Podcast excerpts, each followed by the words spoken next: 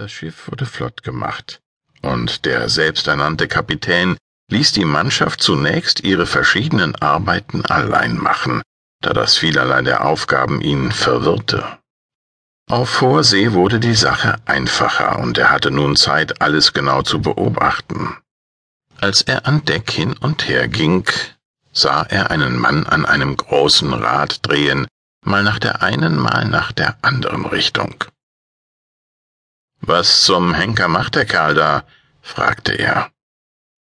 Das ist der Steuermann, hieß es. Er steuert das Schiff. Ich sehe keinen vernünftigen Sinn in diesem Hin- und Herdrehen. Wir haben nichts als Wasser vor uns, und ich meine, die Segel genügen zur Fahrt. Wenn Land in Sicht kommt oder ein Schiff uns begegnet, dann ist's noch Zeit genug zum Steuern. Setzt alle Segel und lasst das Schiff laufen. Der Befehl wurde ausgeführt. Die paar Menschen, die den Untergang des Schiffes überlebten, vergaßen ihr Leben lang den törichten Kapitän nicht, der geglaubt hatte, ein Schiff steuere sich selbst. Du sagst, es habe nie einen solchen Mann gegeben? Ich gebe zu, du hast recht. Aber was ich nicht zugebe, das ist die Meinung, dass es keine solche Torheit gibt. Du wärst nicht so töricht? Überleg dir's einen Augenblick. Ist dir nicht etwas zur Leitung anvertraut, zarter und kostbarer als irgendein Schiff? Dein Leben? Dein Geist? Wie viel Sorgfalt verwendest du darauf, diesen Geist zu steuern?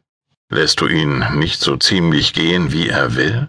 Lässt du ihn nicht von den Stürmen des Zorns und der Leidenschaft dahin und dorthin treiben? Lässt du dich nicht durch zufällige Freundschaften, durch zufällig gelesene Bücher, durch zufällige Unterhaltungen in Lagen bringen, die du niemals mit Absicht ausgesucht hättest? Bist du wirklich der Kapitän deines Schiffes, der es zu dem sicheren Hafen des Glücks, des Friedens und des Erfolgs steuert?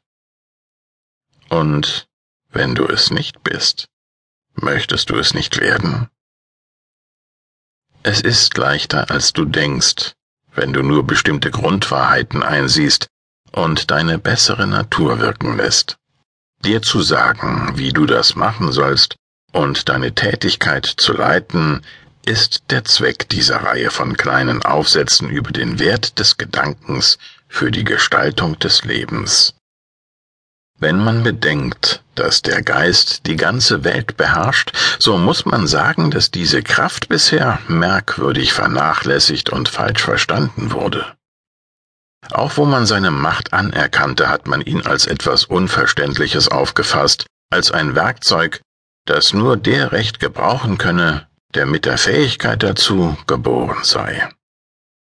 Erst in den letzten Jahren hat die Forschung begonnen, sich um das Verständnis zu bemühen, wie man die Gedanken beherrschen und dazu gebrauchen kann, einen schon gebildeten Charakter noch zu beeinflussen, äußere Umstände oder doch zum mindesten ihre Wirkung auf uns abzuändern und Gesundheit, Glück und Erfolg herbeizuziehen. Die Möglichkeiten der Bildung und Erziehung des Gedankens sind unbegrenzt Ihre Folgen reichen bis in die Ewigkeit hinein, und doch bemühen sich noch immer so wenig Menschen, ihre Gedanken in Bahnen zu lenken, die für sie selbst heilsam wären, und überlassen lieber alles dem Zufall oder den tausend Umständen, die unseren Geist bedrängen und bezwingen, wenn wir ihnen nicht richtig entgegenarbeiten. Es kann kein wichtigeres Wissensgebiet und keine höhere Pflicht gegen uns und andere geben als diese Beherrschung des Gedankens, diese Herrschaft über uns selbst, die auf Selbstverkommnung hinarbeitet. Vielleicht ist die Tatsache, dass man den Gedanken selbst nicht greifen kann und dass die meisten von uns so wenig Herrschaft über ihn besitzen, der Grund für die weit verbreitete Überzeugung, dass die Leitung der Geistestätigkeit eine schwierige und verwickelte Sache sei und viel Mühe, viel Zeit und viel Büchergelehrsamkeit erfordere. Aber nichts ist unrichtiger als diese Meinung.